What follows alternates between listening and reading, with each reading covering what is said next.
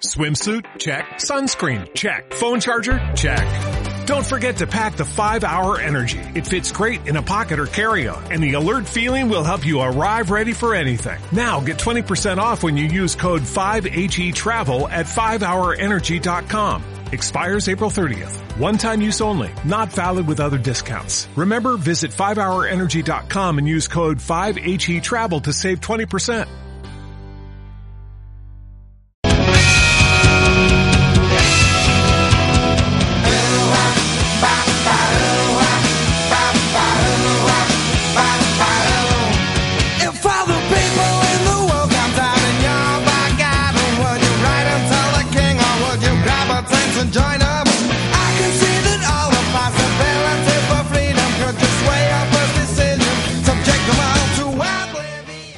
19 horas y 7 minutos. Esta música nos lleva directamente al mundo del voleibol y nos lleva de la mano para aprender, para seguir aprendiendo y seguir caminando y dando pasitos en este apasionante deporte con Joaquín Crespo. No le conoce nadie. Jota, muy buenas. Muy buenas tardes, Miguel Ángel. Como diga Joaquín Crespo, no te conoce nadie. No, en el mundo del deporte, como digas Joaquín Crespo. Nada. ¿Y ese? Le llaman Joaquín y no mira para atrás. Ya Eh, casi, casi es verdad. Jota, muy buenas tardes. Buenas tardes. Bueno, pues nos toca meternos en el apasionante mundo del, del vóley.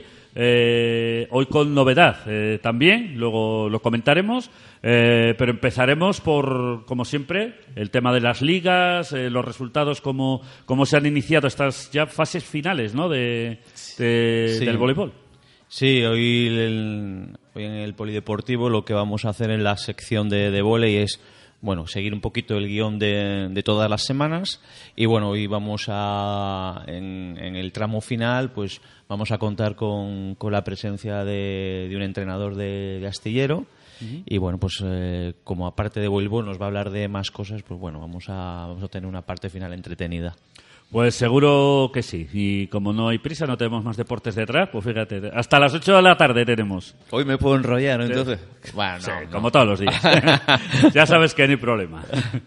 Vale, pues vamos a, a comenzar como siempre por la Superliga masculina con la Textil Santanderina, eh, que cayó derrotado por 3 a 0 en, contra el Urbía. Eh, vi el partido, esta vez sí le pude ver tranquilamente.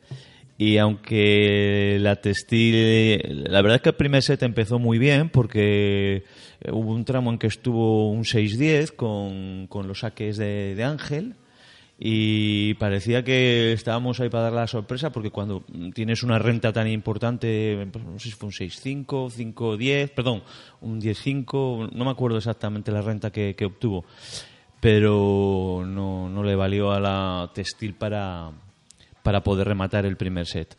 Y luego ya los otros dos sets, a ver, la textil incluso cuando pierde no, no da imagen de, de ser un equipo débil, pero a ver, eh, las circunstancias en las que iba el equipo de Cabezón a la isla, pues después de la, de la lesión de Frank, pues no eran las mejores. Claro. En el partido vimos desde el principio cómo lo sacó a, sacó a los dos colocadores. Jugó con dos colocadores en el campo, con Sergio y con, y con Juan. Y, claro, en unas dependiendo de la rotación, teníamos a Sergio trabajando en ataque en punta para penetrar con, con Escalona. Y, y luego cuando Escalona estaba arriba jugaba de opuesto. La verdad eh, Ángel a veces pegaba de punta. La verdad es que Marcos tuvo que hacer ahí encaje de bolillos para, para empezar a armar en esta fase de la competición un equipo eh, que sea competitivo, que tenga alguna opción, porque luego hablaremos de la clasificación. Sí. Y ahora no es para preocuparse todavía, que queda, queda, queda muchísimo. Pero sí es verdad que, sin ir más lejos, hoy la noticia ha sido el, el fichaje de, de Manu Crespo, Eso te iba a comentar. un jugador muy conocido aquí en Cantabria y que viene pues eso para la directiva de la textil se ha dirigido a él porque hay que hay que tapar el agujero que, que tenemos. Entonces pues bueno esperemos que no sabe cómo estará de forma ahora Manu pero se, eh, le vamos a necesitar un jugador de 1,90 y pico de altura 1,95 96 me parece que, que mide que viene Manu y bueno, pues hay que intentar suplir el, el, el problema o el hueco que ha dejado Fran ahora. Bueno, lo, lo importante, eh, el que tuvo retuvo y la forma se coge con entrenamiento. Sí, estamos hablando de Manu Crespo, un jugador ya de 35, oh, es que no me acuerdo, 35 o Bueno, 36 años, eh, experiencia toda la del, del mundo, o sea que eh, viene a sumar, está claro, no, no es un jugador, la, la incógnita es cómo va a estar físicamente y, y que va a tener ahora que, que- que hacer un- una preparación, un stage de preparación muy rápido para poder aportar cosas a- al equipo en, en este último tramo de la temporada o en esta segunda vuelta, que todavía queda la segunda vuelta prácticamente entera. Bueno, hablabas antes de, de la clasificación. Bueno, con los resultados que se dieron, yo no sé si, eh, si es bueno o malo que, por ejemplo, dos equipos de abajo que se enfrentaban, eh, VL y Agrau, que ganó 3-0 a Melilla. Es que vale, esa- suma tres puntos, pero no permite a Melilla que se escape, y con lo cual pues hay cuatro equipos claramente metidos en el lío. Claro, ¿qué Entonces, decimos? Mirando lo Bueno, es positivo. malo. Claro, ahí está. Sabemos que Tarragona ya está muerto matado, que no, no te- ya hace muchas jornadas que no tiene ninguna opción. Sí. Habíamos dicho a ver si se quedaban los de Ilagrao y van este fin de semana y no se les ocurre otra cosa que ganar 3-0 además a, a Melilla. Eh, Jugaban en casa eh, con parciales Bueno, bueno. 34-32 en el primer set, un 25-22 y un 25-22. Muy ajustado. O sea, sí, sí, allí menos abrazos ha debido haber de todo. De O sea, todo. Han debido estar a, pues bueno, normal, son partidos de, de mucha tensión. Claro. Pero es que luego eh, coges y ves el partido que juega vecindario contra Barcelona. Barcelona, cuarto en la clasificación, y va el vecindario y se marca otro 3-0. Muy ajustado, pero 3-0. y, Sí, claro, les ha costado. Ganar a Barcelona no es fácil. 25 al Fútbol Club Barcelona, 25-23, 25-23 y 26-24. O Ya, sea, pero son tres puntos que ha pillado. Sí, sí, claro. Es que es eso. ha ganado un- al final ha conseguido un 3-0. ¿Qué sucede? Que ves la clasificación y es lo que dices tú. Vale, Tarragona con 0 puntos, pero luego tienes con 12 puntos tanto a Mediterráneo, Castellón como a la Textil. Y con 13 a los de Ilagrau y a Melilla. Melilla. Y vecindario, que todavía no se ha salvado, aunque Ni tenga, mucho 16, menos. aunque tenga 16 puntos, todavía sigue ahí en, la, en el fregado. Pues claro, tienes 1, 2, 3, 4, 5 equipos para un puesto de descenso. Así que está la cosa. Puf, calentita, calentita. Y el problema es que la próxima semana el, el rival de Textil No, la verdad es que no vuelve. es un buen compañero de baile. Eh, jugamos contra Teruel, que va segundo, ¿no? El primero es, es Urbía. O sea, venimos de jugar contra el primero, vamos a jugar contra el segundo. Eh, habíamos visto en la primera vuelta que el calendario era un poco duro y ahora toca a- a reeditar otra vez las, las experiencias de la primera vuelta. Vamos a ver. Yo creo que ahora lo importante es que el entrenador de Cabezón eh, consiga buscar una solución a los problemas que, que va a tener para, en- para, para afrontar ciertas soluciones técnicas cuando se va a encontrar equipos eh, quizás los más fuertes en el bloqueo sean los que menos opciones tengamos para ganar el partido, pero luego hay otros partidos en los que sí vamos a poder superar oh, bloqueos fuertes como los que tiene Urbía o los que tiene Teruel o Unicaja. Y hay que, hay, que va a haber que tener eh, soluciones técnicas. Eh, Si vamos a, a trabajar sorprendiendo con zagueros, si vamos a basar el juego más en, en Fran Calzón, en- va a ser, ahí va a tener Marcos que bascular un poquito, si va a tener más ataque de puntas, si va a tener que jugar con Ángel, eh, pues para todo, porque hay partidos en los que Ángel es el que resuelve. No voy a decir que es el que resuelve por respeto, a- pero que marca a veces en ciertos partidos la diferencia jugando en, en su posición de opuesto. Así que, a ver, a ver qué pasa. Pues a ver lo que pasa y seguro que José Ignacio Marcos encontrará o intentará encontrar las mejores soluciones. Sí. Otra cosa es que le faltan mimbres para hacer un- el cesto completo y encima se le rompe. Bueno, Sí, no, pues y a ver, a ver cómo entra ahí. Y desde aquí le deseamos siempre lo mejor a la, a la textil y que sea como sea las soluciones lleguen. Además es importantísimo tener un equipo referencia en, en la máxima categoría. Es importantísimo Sí, no, para es- el vóley. Eh, claro. Nosotros desde el punto de vista de aficionados al voleibol, Claro. los que sois de balonmano también lo sabéis y- Claro. y, habéis vivido la importancia de tener aquí equipos que eran referencia nacional y europea y eso es importante. Cada uno en su nivel, pero eso es muy importante. Pues nada, toda la suerte del mundo y que los partidos hay que jugarlos, ¿eh? que no que Sí, de no se pierde. Viene Teruel, es un gran equipo, pero eh, vamos a ver lo que hace en el Matilde de la Torre y igual consiguen arañar algo de ahí. Vamos a ver, hay que pelear. igual ellos vienen confiados, Claro. les sale un partido flojo, eh, la Textil le sale muy buen partido y, y, bueno, pues igual no les ganamos, pero les forzamos un quinto set o, es, cualquier cosa de estas y ya eh, todo lo que sea sumar ahora para Un puntito, aunque sea. para los de la Textil, Es oro, es oro molido. importantísimo, sí. Bueno, vamos con las chicas que volvían, ¿no? A la, Eh, sí, a la competición y no con muy buen resultado tampoco.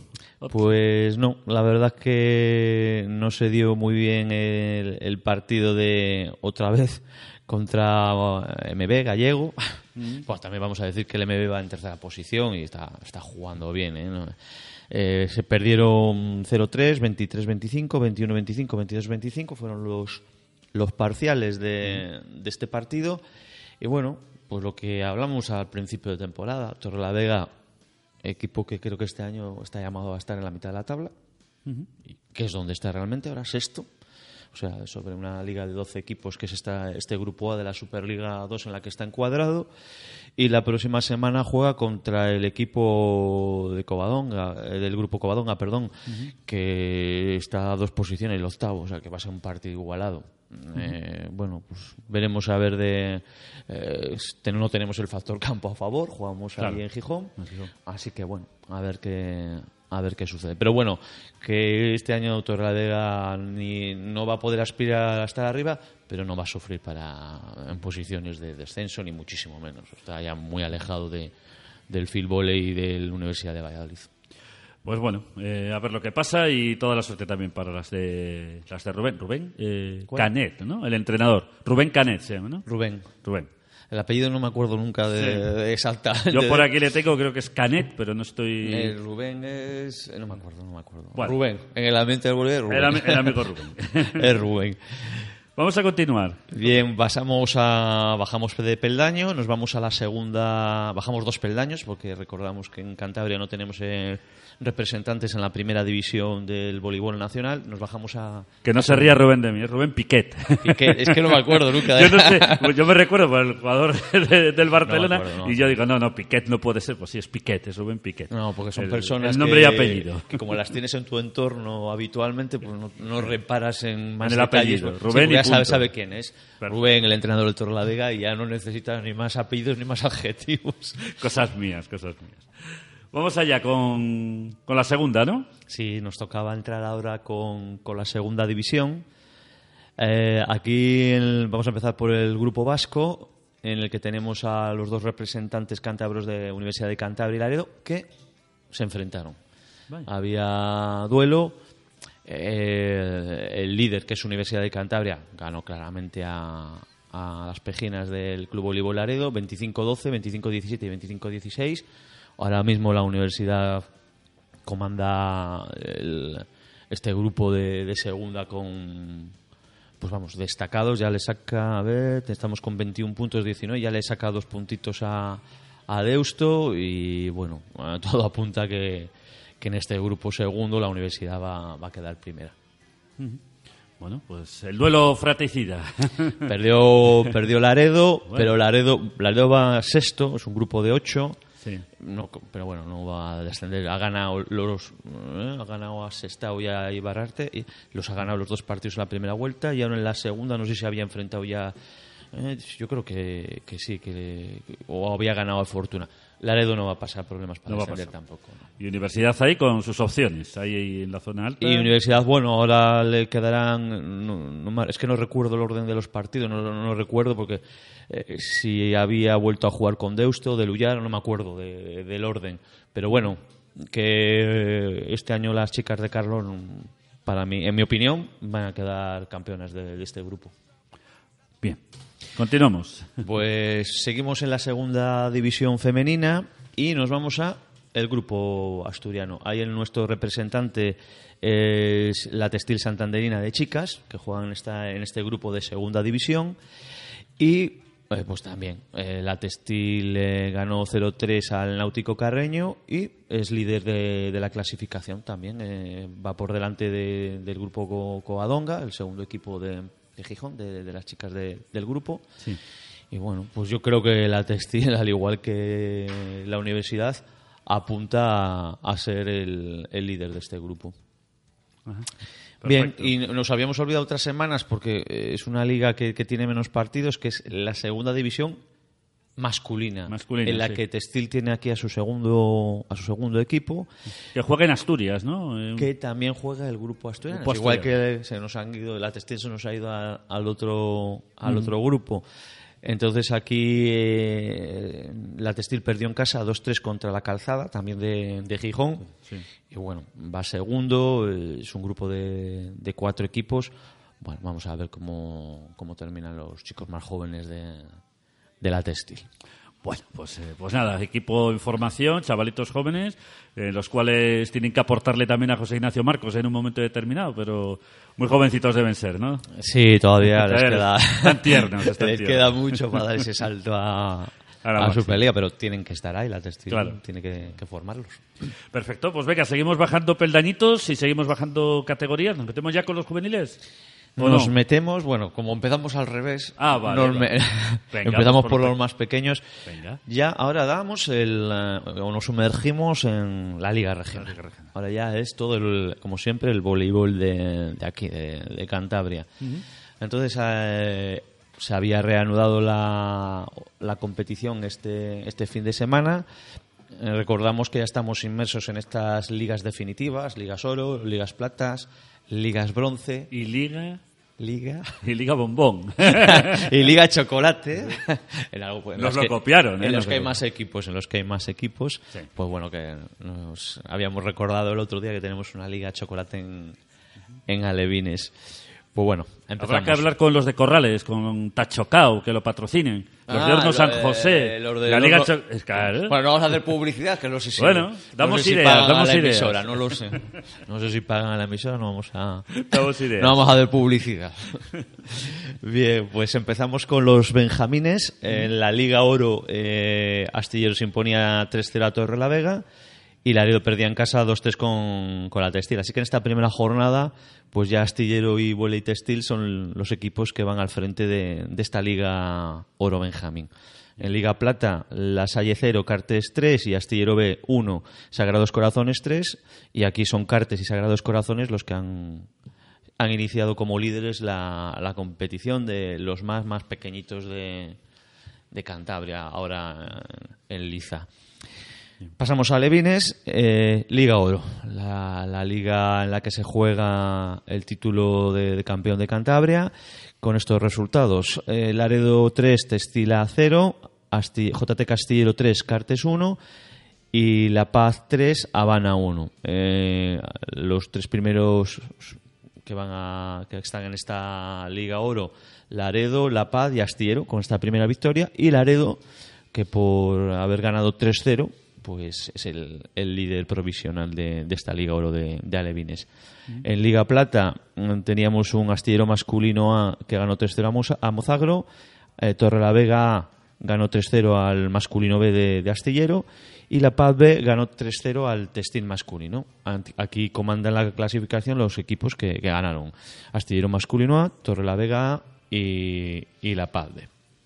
Acabada la Liga Plata, pues vamos a la Liga Bronce. Seguimos dentro de este escalafón de los niños de Alevines a la, tercera categoría, a la Liga Bronce.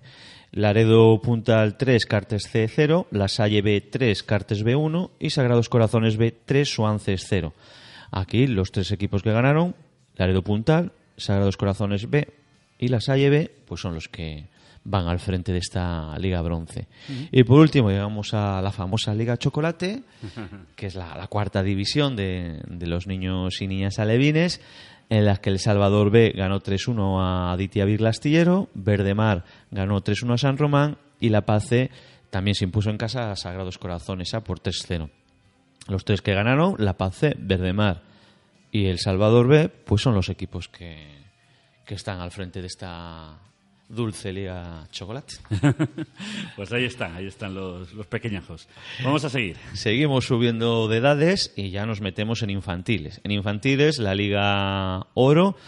eh, los resultados fueron Laredo 1, Torrelavega 3, Astillero A 3, Textil A 0 y La Salle B 0, Habana 3. Eh, aquí la puntuación es distinta y con dos puntos están eh, los tres equipos que obtuvieron la victoria.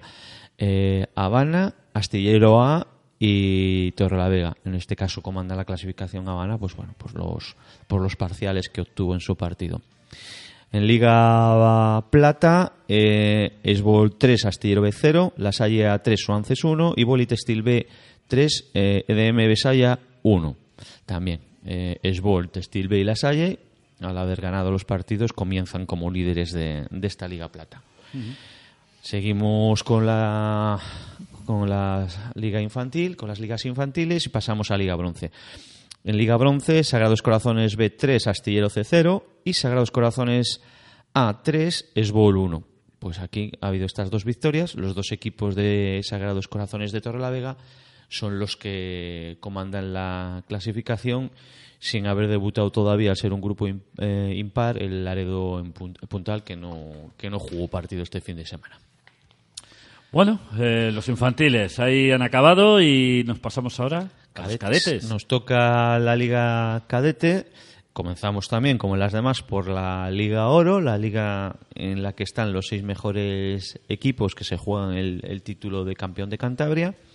Aquí tenemos Laredo 0, Torrelavega 3, Astillero A3, Boli Textil A0 y Esbol, tre- Esbol A3, eh, Habana 0. Con esto, los tres equipos que ganaron, Esbolá, Torrelavega y Astillero, pues son los que comandan la, la clasificación. Liga Plata, en cadete, aquí te- los resultados fueron Astillero C, Esbol C 0-3, ganó el, ganó el equipo visitante, las de Santander, Boli Textil Chicos 3, Astillero B 0, San Vicente 2, Verdemar 3 y EDM Besaya 0, Esbol B eh, 3. Los equipos que ganaron, eh, Boli Textil Chicos, Esbol C, Esbol B y Verdemar, pues empiezan adelantándose, comandando la, la Liga Plata de, de esta categoría cadete. Y llegamos ya a la última categoría regional. A los juveniles. Llegamos a los juveniles, a la, a la Liga Juvenil. Aquí en la Liga Juvenil los resultados fueron los siguientes.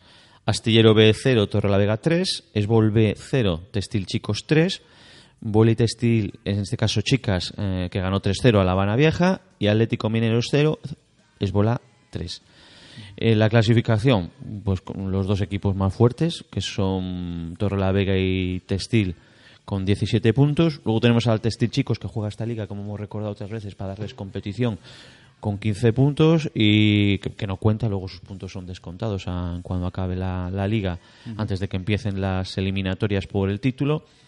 Y luego lo- los equipos que siguen a, a Textil y a Torrelavega son los dos equipos pues, que seguramente se van a jugar el tercer y cuarto puesto, a no ser que mejoren mucho, mucho, mucho y le metan mano a, puedan meter mano en las eliminatorias a, a Textil y Torrelavega. Estamos hablando de Esbola y Astillero, que serán los equipos que seguramente estén llamados a jugarse el bronce, pero bueno, vamos a ver si, A ver Nunca cómo se, van las... Nunca se sabe. Igual cuando haya las eliminatorias eh, para jugar el pase a la final, pues igual estos dos Puede equipos tienen algo. un buen día.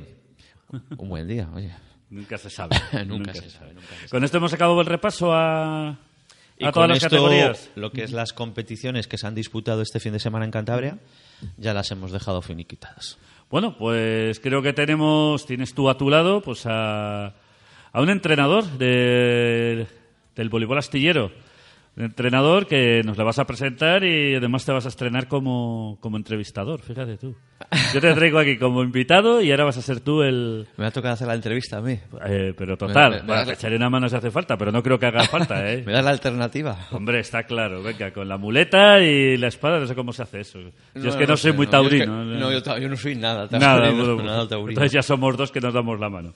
Pues bueno, presenta a nuestro invitado de hoy. Bueno, pues sí, vamos a, a presentar hoy en Punta del Radio, en el Polideportivo, a, a Rodolfo Drago, eh, entrenador cubano, que el Club Voleibol Astillero ha fichado este año para hacerse cargo de algunos de los equipos y, junto con el director deportivo de Astillero, pues eh, supervisar todo lo que es la Escuela Municipal de Astillero.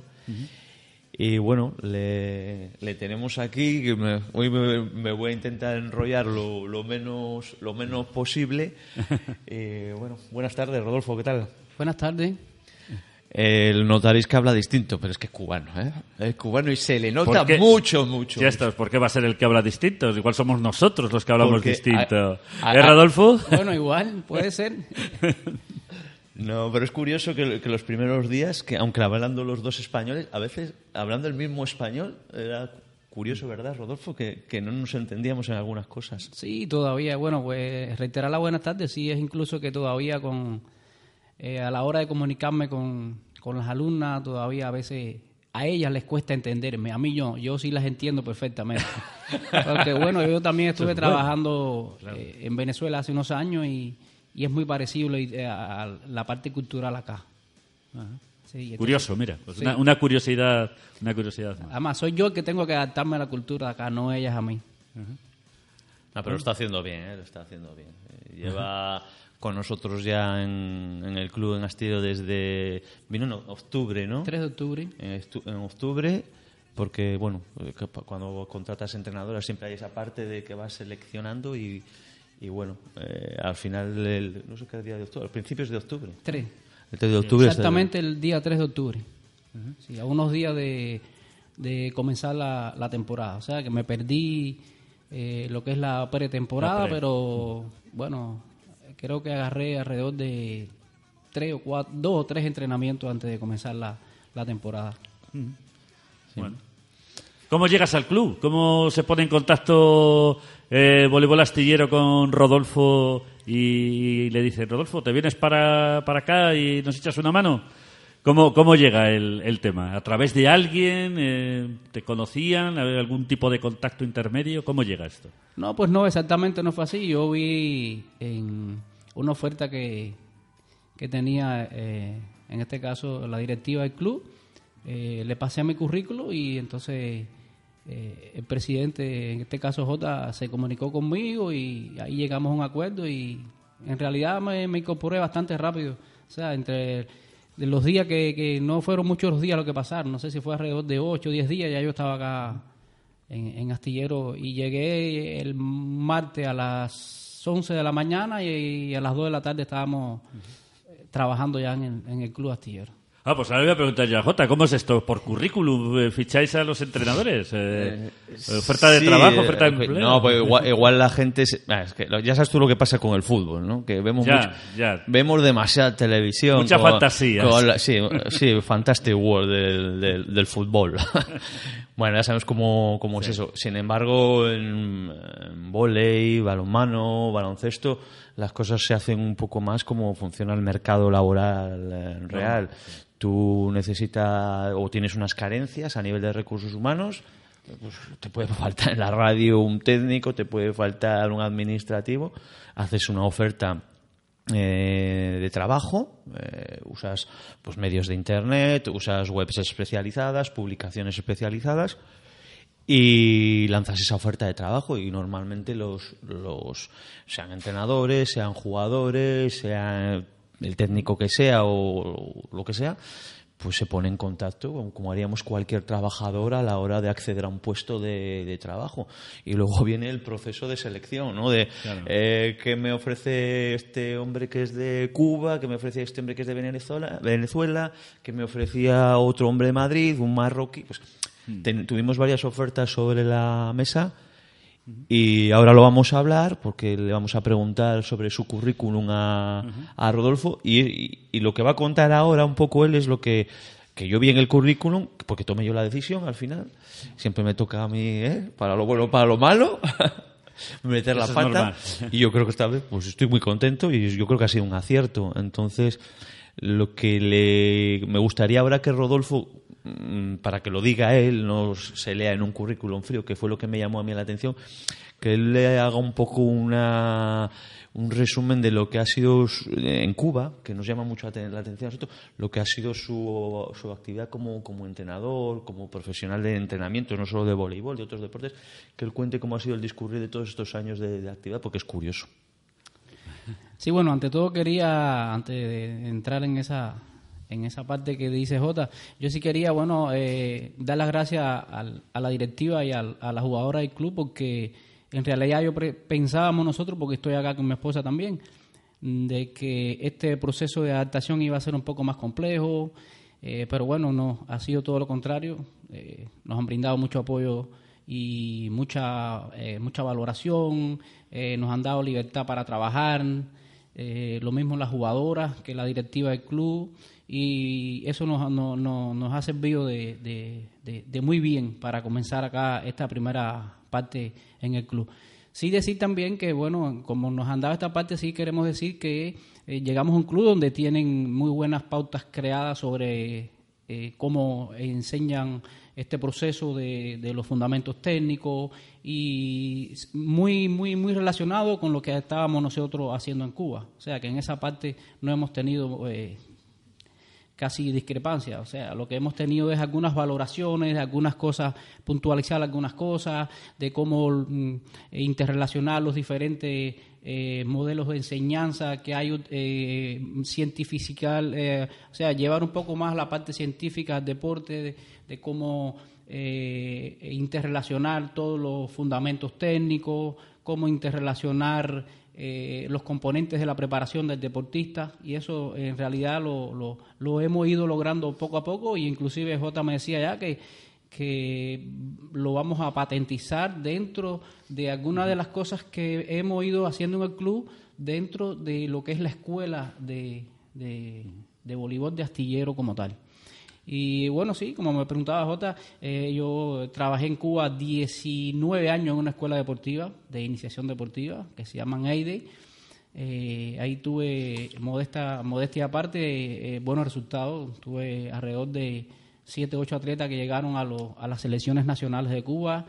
Eh, tuve de dos atletas que fueron en los años mm, 2010 y 2011 los mejores atletas de Cuba de deporte colectivo eh, y muy buenos resultados eh, desde el punto de vista competitivo. Participé también en varios, eh, o sea, competiciones también donde se participaban desde el punto de vista los profesores, ahí también obtuve eh, buenos resultados. También trabajé en, en la parte pedagógica, trabajé también en la universidad de mi provincia, o sea, en, en- en la única, en la Universidad de, de Ciudad Ávila, también trabajé en la formación de los, de los profesores.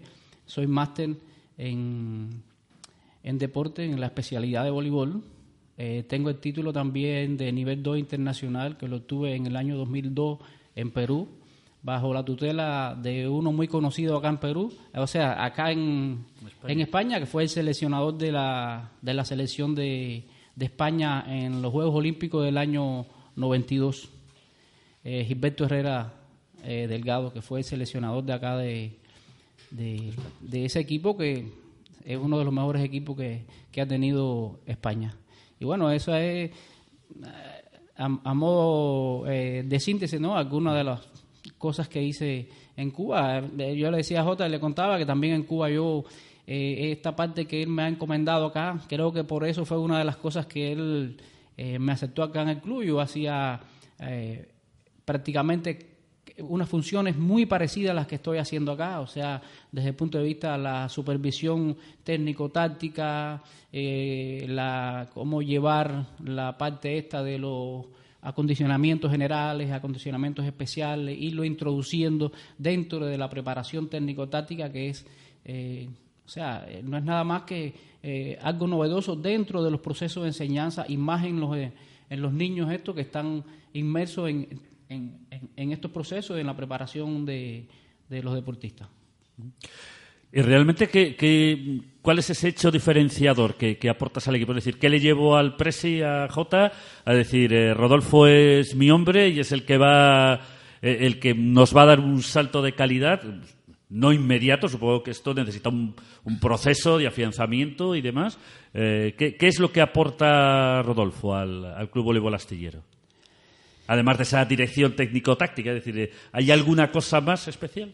O- Sí, estamos también eh, inmersos, eh, o sea, no soy yo solo, o Ya. sea, estamos en colaboración con todo el, el- el personal técnico, eh, muy relacionado con, con J, con el presidente, y es eh, esta interrelación de, de, de- de interrelacionar todos los, los fundamentos técnicos y todos los componentes de la preparación, atendiendo a que en Cuba se entrena, o sea, eh, yo estaba adaptado a un proceso de que era diario. Acá solamente tenemos dos días para entrenar, eh, sea poco, poco, muy poco volumen de trabajo y entonces en lo que sí no se puede, eh, lo que no, o sea, lo que no podemos darnos el lujo de obviar ninguno de los componentes de la preparación del deportista. Tenemos que todo interrelacionarlo y todos irlos tocando poco a poco. Yo inclusive en conversaciones con J por teléfono, esa era, era de las cosas que más yo le hacía énfasis y él siempre, eh, bueno, eh, me decía, bueno, yo creo que me gusta lo que me estás hablando, o sea... eh, esta Sí, parte- pero, pero aquí se entrena dos días a la semana. ¿Eh? Pero- sí, pero aquí se entrena dos días a la semana y, y hay que adaptarse a pues, eso. eh, hay que adaptarse, se juega, Claro. se juega sábado y entonces pues hay, tenemos que es un proceso de adaptación. Es que es el, a veces el problema que, bueno, eh, le tiene voleibol y le tienen todos los deportes. Claro. Lo que pasa es que nosotros, por ejemplo, en Astillero, eh, partimos de situaciones en que pues el voleibol ha sido un deporte eh, siempre considerado, pues hombre, de estos de- como de tercera o cuarta categoría, ya sabes lo que un deporte que no es popular, que no es de- que es minoritario, un deporte en el que hay muchas niñas, eh, había más niñas que, que niños. Y eso, sin querer y de manera inconsciente, al final te, te hacen, eh, no de menos, porque yo a mí no es que el ayuntamiento me haya hecho de Astilla nunca de menos, ni- pero sí es verdad que siempre me he visto un poco, en, por lo menos en mi municipio, en mi ayuntamiento, siempre me he visto un poco en inferioridad de condiciones con, con otros deportes. Esto con los años ha ido cambiando. Pero al final, eh, como es que hay, hay tantos equipos y tantos clubes en Astillero y todos necesitamos utilizar las instalaciones, al final esa herencia histórica de quedarte con dos días de entrenamiento, cuando quieres dar ese salto de, de calidad que, que estamos hablando con Rodolfo, es decir, necesitamos una tercera sesión de entrenamiento para que los equipos verdaderamente de- de- den ese salto, pues no lo podemos tener. Y es que aunque se lo pidas al ayuntamiento, no es que el ayuntamiento no te lo quiera dar. Que Es no hay horas. Es que no lo hay. es que ahora ya no es que, "Oh, es que el ayuntamiento me trata mal, no, es que ahora no, es que no lo hay. No hay, es que dicen, bueno, pues ¿qué hacemos? ¿Una pista en el tejado de la Cantábrica? Ya no hay. Y bueno, pues ya sabes cómo está el tema económico a nivel de las entidades locales. Y eso pues, es un hándicap, es un hándicap. Mucha, mucha diferencia, Rodolfo, entre el- la forma de trabajar en Cuba y en España, porque a veces igual aquí nos creemos que somos la galaxia perdida y realmente igual somos ídolos con pies de barro, porque claro, tenemos muy grandes deportistas individualmente. Hay deportes donde, bueno, se destaca. Eh, en el fútbol, pues parece que se invierte en todos los miles de millones que, hay por ahí, pero en, este, en estos otros deportes y yo creo que hay una gran diferencia ¿no? entre las formas de trabajo eh, o cómo se enfoca a los niños desde pequeños a cómo lo hacemos en España. ¿no? Ah, yo creo que no existe tanta diferencia. Eh, no, eh, recordar que Cuba, en, sobre todo en el sexo femenino, fue triple campeona olímpica, eh, triple eh, cuatro veces campeona mundial. O sea, que venimos de... Estamos hablando de un país con muchos resultados en el, en el, en el voleibol, tanto en el sexo femenino como en el sexo masculino. Y l- la diferencia más la noto y parece que es por la parte genética, es, es la, es en, dentro de esos componentes de la preparación, en, en la parte de la preparación física. Eh, eh, en realidad, el, el atleta cubano, eh, con muy poco, o sea, con menos volumen de entrenamiento, pues se obtienen muchos mejores resultados a corto plazo que, que los que he visto acá. Quizás acá dando, hemos ido dando pasos de avance, pero, em, o sea, me ha costado más. También por, por, por las sesiones de entrenamiento, por el volumen de entrenamiento que uno es mismo de allá, pero ¿qué pasa? Que parece que la parte genética tampoco es igual. Y entonces, eso es dentro de- influye, todo puede ser que influya. Dentro de estos componentes de la preparación es donde más énfasis, O sea, estamos haciendo porque es donde más diferencia ve- veo de donde, de- del- o sea, del lugar de donde vengo. También me ocurrió en Venezuela. En Venezuela, las atletas de Venezuela también muy buenas desde el punto de vista técnico, táctico, teórico, psicológico, pero desde el punto de vista físico le costaba más el desarrollo de esas capacidades condicionales y coordinativas que acá en que las cubanas. No tanto en las coordinativas, pero sí en las condicionales. Estamos hablando de fuerza, de potencia, de velocidad, de velocidad de desplazamiento y esas cosas llevadas desde el punto general, punto de vista general y después llevadas eh, desde el punto de vista especial. Pero de las capacidades coordinativas sí están, eh, eh, creo, creo que acá estamos un poco superior allá. Porque inclusive acá en, en Cuba no se trabaja con, se, se, se comienza a trabajar a partir de, eh, de alevines, o sea, Sí. no se trabajan los benjamines en, en, en, en las escuelas deportivas de Cuba. Sí, ¿no? y además hay un- una cosa, eh, porque Rodolfo ahora nos está diciendo cómo trabajan, o un poco desde el punto de vista físico, táctico, pero me gustaría también que, él hablase un poco de las condiciones en las que tienen que, entrenar allí, el acceso que tienen a los materiales, porque esta parte igual, eh, cuando estamos hablando de deporte y tal, no, no la pasamos por alto, pero es una de las cosas que, que a mí me llamó la, la atención, Rodolfo, los medios que con qué pocos medios contabais ahí y las cosas que hacíais y cómo os buscabais las, eh, el ingenio que teníais para compensar eh, esas carencias en, medios materiales que teníais. Sí, bueno, eso es una de las cosas que, coment- que comentaba con Jota, he comentado eh, mucho con mi esposa.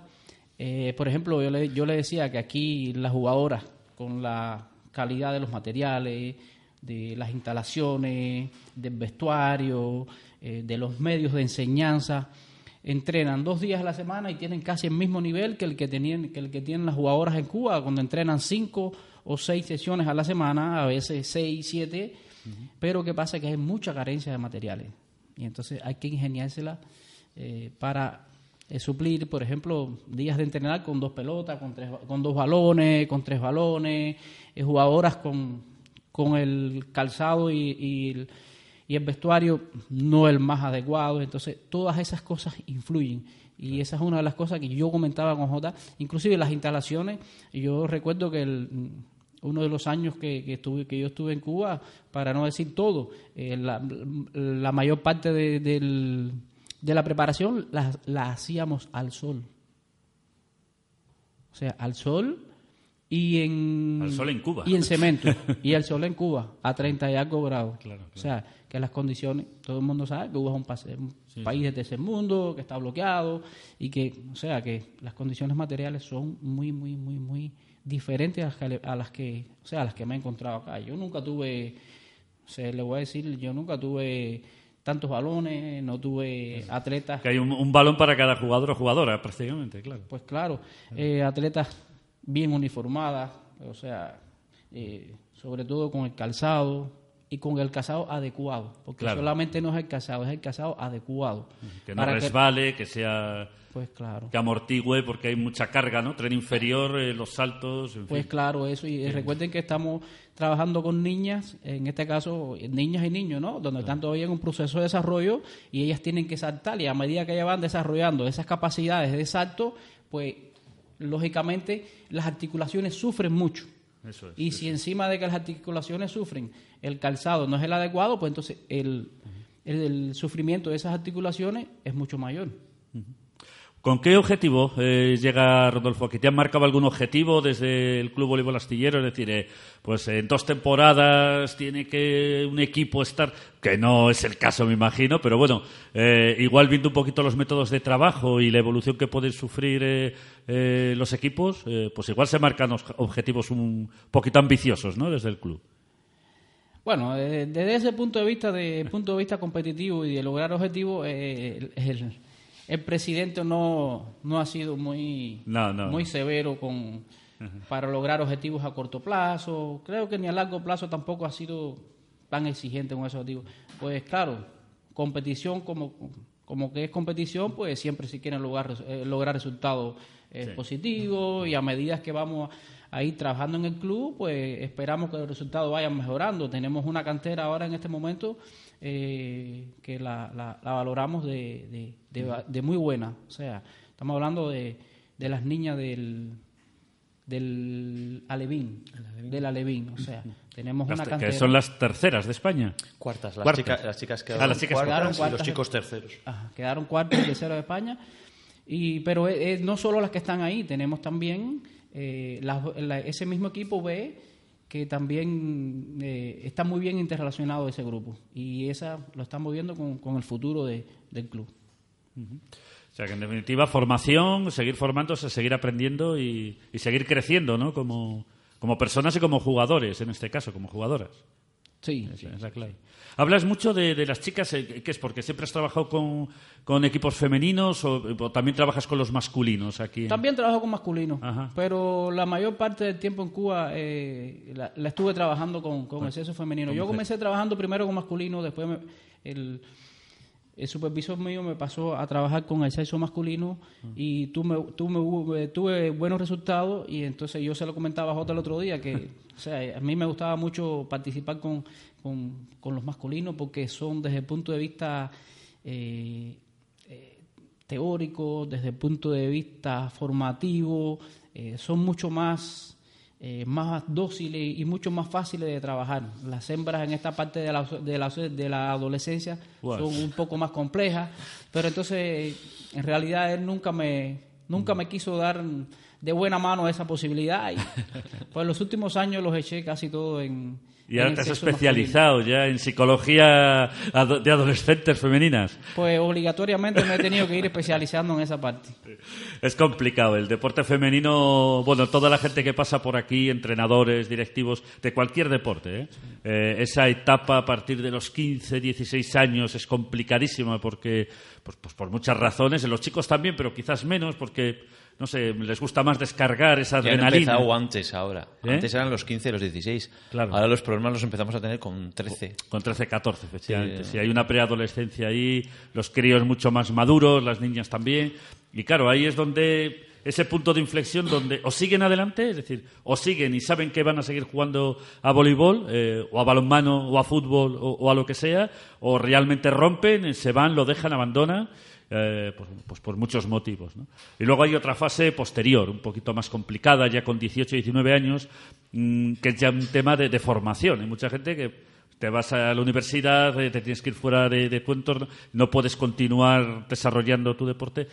Bueno, y, ya, pues si llegamos a los 25 26, pues claro, cuando deciden formar una familia, te tienes que apartar cómo vas a seguir. Uf, En fin, todavía seguimos teniendo esas, esas rémoras, ¿no? esas carencias aquí en, en España. No sé si en, el- si en Cuba suele eh, pasar eso o Sí, es lo mismo. ¿no? O sea que la raza humana es igual en todos los sitios.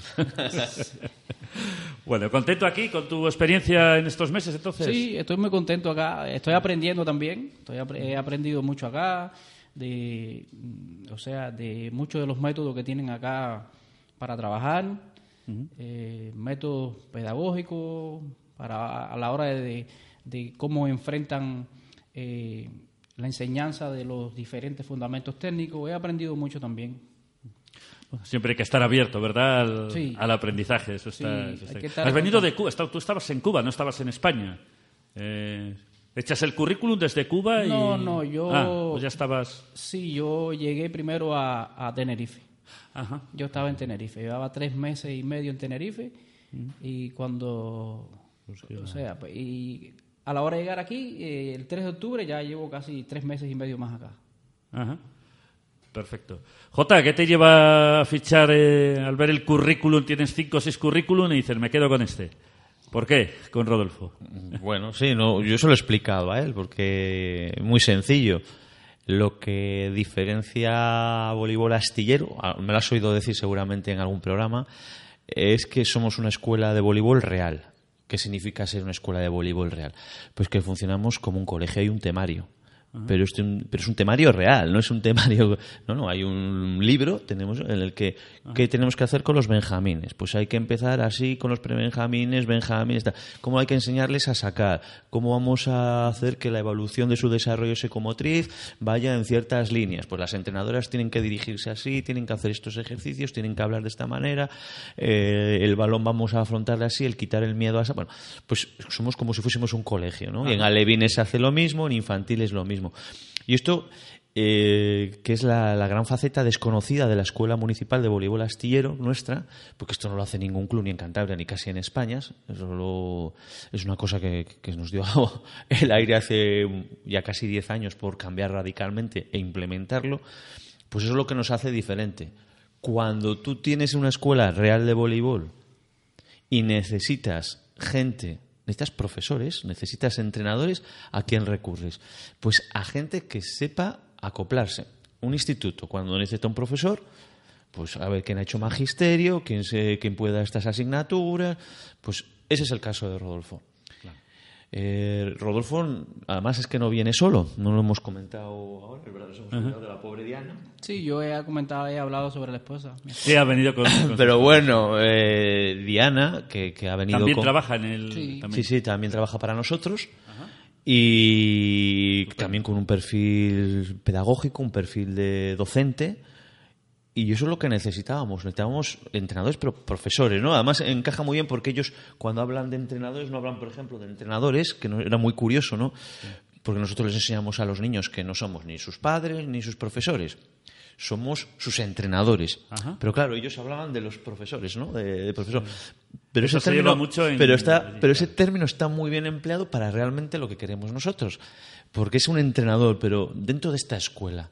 Y por eso encajó Rodolfo y Diana, encajaron también en nuestro proyecto, porque eh, son especialistas en hacer lo que nosotros consideramos más importante. Y bueno, eh, eso es. Luego, aparte de eso, cuando ves el currículum de Rodolfo, que a- aparte de volei y pista, es especialista también en volei y playa, y ha entrenado volei y playa, y ha sacado eh, jugadores para la selección de Cuba en las categorías inferiores, pues es justo lo que necesitamos nosotros. Nos cubre todas nuestras necesidades docentes y pedagógicas en la parte de pista, es capaz no solo de desarrollar ese temario que tenemos, sino que él añade cosas, nos ayuda a evolucionar, sino que además luego cuando empiece la temporada de playa está preparado. Y claro, ese perfil nos interesaba mucho más que aquí me llegaron o me pusieron sobre la mesa eh, currículum de gente que había estado en Superliga, de jugadores internacionales, de gente que venía de no sé dónde, de no sé cuánto, pero al final eh, el perfil de Rodolfo era más interesante, por eso. El libro gordo de Crespo, ¿vale? El libro gordo de la escuela, eh, supongo que, no sé si te ha parecido novedoso, yo no lo sabía, que tenían, digamos, un libro de, de- pues no sé cómo podemos llamarle, como un libro de enseñanza, en definitiva. Sí, Está, es- es co- ¿Qué te ha parecido, correcto? Sí, me ha parecido muy bien. Me ha parecido en Cuba, la escuela cubana de voleibol lo tiene. También. Sí, ajá. sí. O sea, es cómo organizar metodológicamente por, por o sea, por, Por edades, por edades. Cómo organizar eh, desde, punto, desde todo punto de vista pedagógico, eh, de teórico, psicológico, de los fundamentos técnicos, de la parte te- táctica, cómo organizar toda esa metodología y, y- y la forma de enseñar que haya, eh, eh, o sea, que todo el mundo enseñe de la misma manera para que sea en realidad una escuela de voleibol. Oye, no, no me resisto a, a preguntarte, Rodolfo, eh, boli playa. Esto no es Cuba, ¿eh? en la temperatura, el frío. Guau, aquí ir ahora a Soto la Marina a entrenar o a San Juan de la Canal. A San Juan de la Canal. A San Juan de la Canal. eh, hay que tener valentía, ¿eh? Pues Muy sí. bonito el panorama, las olas, todo lo que quieras, pero hace rasca, que decimos aquí. Sí, sí, sí. Ya lo estamos enfrentando ya. Notas, ahí sí que sé que se nota diferencia. Encima, claro, viene de, Cuba a Canarias, claro, un paso lógico, pero vienes al norte y esto es otra cosa, ¿no? Sí, otra cosa, otra cosa. Pero bueno, hemos ido adaptándonos poco a poco también. Sí, bueno, esto no, no mata a nadie. No. Eh, ya cuando llevas aquí 10 o 12 años, pues ya es maravilla. ya adaptado, ¿no? Ya, sí, ya no te queda más remedio. Eso te mueres, claro. No, no, no, aquí, no, hombre, tampoco son... Hay días puntuales, pero tampoco son, es un clima demasiado extremo el, el que hay aquí. Sí, es verdad que no, no hace tanto calor, pero bueno, es lo que, es lo que toca, es lo que nos toca a los del norte.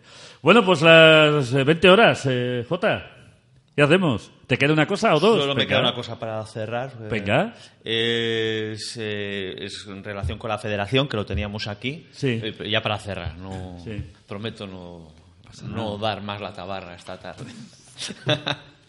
bueno, no, era en relación con la Federación Cántabra. eh, Eh, recordamos que las selecciones, el- en- tanto la infantil como, como la cadete, ya se pusieron en marcha eh, hace unas semanas y este fin de semana en el pabellón del del Verdemar, en San Román de, de la Llanilla, pues tenemos eh, la siguiente concentración. Entonces, la Federación Cántabra sacó ayer la, la lista de convocadas y la íbamos a, pues íbamos a, de manera de publicarla, pues la vamos a, a comentar. Entonces, eh, empezamos por la convocatoria infantil. La convocatoria se ha hecho en dos sesiones, una a las 11 y otra a las 12 y media de la mañana.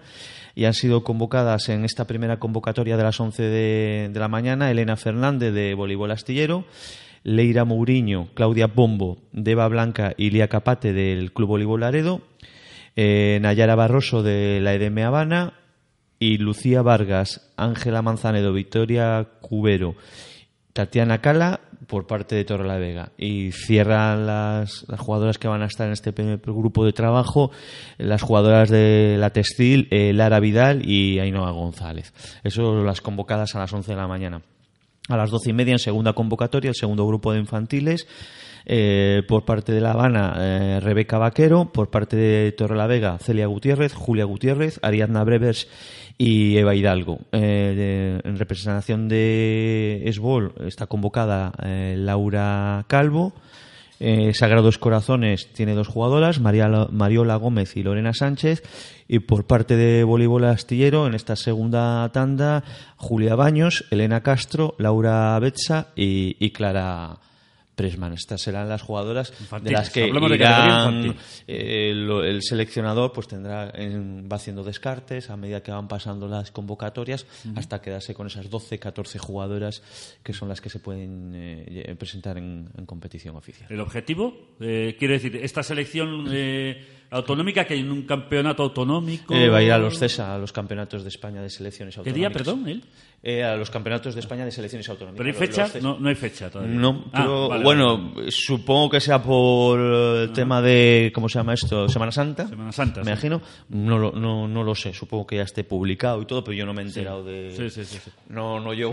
Habrá que seguirlo porque el tema este de la base es muy interesante cuando juegan esos campeonatos. Para ellos, ayer tuvimos aquí a una representación de la gente de balonmano en el programa de balonmano, eh, de infantiles, de cadetes, de juveniles. Para ellos es un campeonato del mundo. Enfrentarse con, con la selección de Canarias, de Andalucía, de Madrid, de Cataluña, Claro, claro. les gusta porque aquí se conocen un poquito más y ya representan a Cantabria, ya, bueno, pues... eh, Claro, el, el- les gusta. El, el verte con la selección de tu tierra y... y Hay que darles un poquito de, de bombo. Cuando llegue el Sí, tema, sí, pues sí, ya hay que intentarlo, hay que intentarlo. que traerles y preguntarles qué tal se lo pasan ahí. Lo haremos, lo haremos, intentaremos, intentaremos. Seguro que sí, seguro que sí. ¿Qué más nos queda por ahí? Y nos queda lo mismo Chicos. que hemos hecho con la selección infantil, pues la selección cadete femenina, que también entrenan este domingo 21 de enero. Entrenan, son las que más madrugan, entrenan a las 10 de la mañana. Y las convocadas en esta segunda, en esta segunda convocatoria que ha realizado la seleccionadora son eh, por parte del Esbol Santander, Paula Cabarga, Lola Martínez, Paula Pequeño y Andrea Pequeño. Por parte de Torre la Vega, Guillén Ballines, Guillén Ballines, Lucía Polo, Elia Solana, Ana Martín, Lara Díez, Ana Vergara y Carolina Martínez. La Textil aporta tres jugadoras, Paula Nauriega, Inés Barona y Lucía Sánchez. El Club Olivo Laredo, Carla Puente, el Verdemar a Marina Antolina y por parte de Voleibol Astillero las jugadoras Saelia Crespo, Aida Dávalos y Noemi Serano. Estas son las jugadoras que a las 10 de la mañana tienen que presentarse allí en el pabellón del, del Verdemar para ponerse a las órdenes de la seleccionadora. ¿Solo chicas, chicos, no hay selecciones autonómicas o, o llevan otro ritmo de Eh, calendario? Desde el momento en que no hay equipos eh, en Cantabria masculino, pues pena, eh, entonces, salvo el equipo de mayores que tiene la textil, el juvenil, que pues eh, no sé si tenían, me parece, un cadete. Es que me hago un poco de lío con Sí, los bueno, pero que no hay- que no hay- em, no hay material. Pero no hay, no puedes seleccionar a la gente porque no, no hay equipos. Pues una pena. Salvo, pues eso, en categoría pequeña que podrías hacer quizá una selección Benjamín Alevín, porque tienes a niños de Laredo, a, a niños de Textil, a niños de, eh, de Astillero, a niños de Mozagro. eh, no sé si hay alguno niño más perdido por ahí en algún, Sí, en algún alguno de los otros clubes. Bueno, pues igual podrías hacer, pero un poco No, más. no hay, no hay. Poco Vale, vale, por eso es que me chocaba que solo hubiese chicas, eh, infantiles y cadetes. Pues bueno, Sí, por, bueno, por lo menos que trabajando. yo sepa, eh, esto es lo que hay. No sé si la dirección técnica, por lo menos en la asamblea, no se habló para nada. Eh, yo como miembro de la asamblea no tengo noticia de nada de esto. Esto me recuerda un poco el tema de, las chicas y el voleibol. Yo creo que alguna vez lo he contado aquí, te lo conté a ti, de un pueblo de Gerona, eh, de Girona, Bordils. Bordils es un pueblo muy pequeñito, de la Girona profunda, ¿no? Como yo digo. Eh, nosotros fuimos allí cuando retransmitíamos los partidos de balonmano del Sinfín, una gente encantadora, acogedora, eh, donde todos los niños y chicos del pueblo juegan a balonmano y todas las niñas y chicas del pueblo juegan a voleibol y a muy buen nivel, por cierto. Claro, eh, hablando allí con los directivos y con el alcalde y no sé qué, pues bueno, pues que allí después del partido, y eso que ganó el Sinfín, eh, nos invitaron a un ágape y tal, y muy bien, eh, nos dijeron que es algo que no lo acaban de entender, que intentan que practiquen otros deportes, dice, bueno, balonmano en chicos tiene proyección, vamos a ver si sacamos chicas y tal, no hay manera. Todas las chicas acaban jugando a voleibol, todos los chicos acaban jugando a balonmano.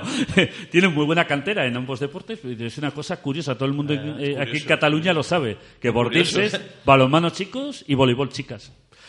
Son curiosidades que, que se dan en los pueblos. Tradiciones o lo que quieras. No hay manera, dice que no hay manera, por más que lo han intentado, de buscar que practiquen otro tipo de actividad deportiva y tal. No hay manera, Rodolfo. Me mirabas eh, curioso porque... Y es un pueblito, es un pueblito de apenas 2.000 habitantes, no tiene más. Pero bueno, es, es No, la verdad es que es curioso, ¿eh? Muy curioso. Yo- nosotros nos quedamos sorprendidos cuando, cuando nos enteramos. Y, bueno, pues, eh, pues ahí estamos. Bueno, pues alguna cosita más eh, nos queda, ¿no? Pues no, con esto dábamos por cerrado todos los bloques que hoy hemos tenido un poquito de, de todo para que no sean siempre todos los puntas deportivos igual, ¿no? Hombre, claro, claro. Entonces, pues bueno, pues ya con esto hemos, hemos terminado. Y en breve habrá novedades, ¿vale? respira hondo, respira hondo. En breve habrá, habrá novedades. Tenemos que pactarlo, negociarlo, hablarlo y demás. Pero, pero bueno, que sepáis todos los seguidores del voleibol que nuestra intención en Puntal Radio es hacer... Hoy, nos- hoy esto nos ha llevado, mira, aquí está grabando. Se llevamos una hora hablando de voleibol, ¿vale? Una hora larga y una hora 40 segundos. Quiero decir, da para un programa específico. Yo no hago más que decírselo a Jota. Va, tenemos que ser la primera emisora de radio, no sé si de España prácticamente, que tenga un programa específico hablando de voleibol. Y yo creo que lo vamos a conseguir y lo, lo estamos haciendo, es lo mismo. Yo le digo, es lo mismo que estamos haciendo ahora, solo que con una sintonía propia, vamos a poner un nombre, vamos a traer invitados habitualmente y llenas una hora sin querer, Jota, aunque no te lo creas. Ya, también. Es verdad, estaba mirando el reloj y digo, a ver, ¿qué le ha pasado a Miguel Ángel? ¿Qué, qué- qué aventura me está contando? Ahí está grabado. Bueno, no, no, tiene toda la razón del Es, mundo. es una hora. Perfecto. Rodolfo, pues un placer haberte tenido, que disfrutes, que sigas trabajando ahí en, en la escuela de voleibol y que los resultados pues vayan llegando poquito a poco. Por lo menos formativamente, que es lo principal, ¿no? Luego ya, si, si se llegan a cotas superiores, pues mejor, ¿no? Sí, bueno, muchas gracias por la invitación. Jota, que nos vemos el miércoles. Nos volvemos a ver el miércoles. Vale, ¿metes un poco de sintonía para ir acabando? Vamos.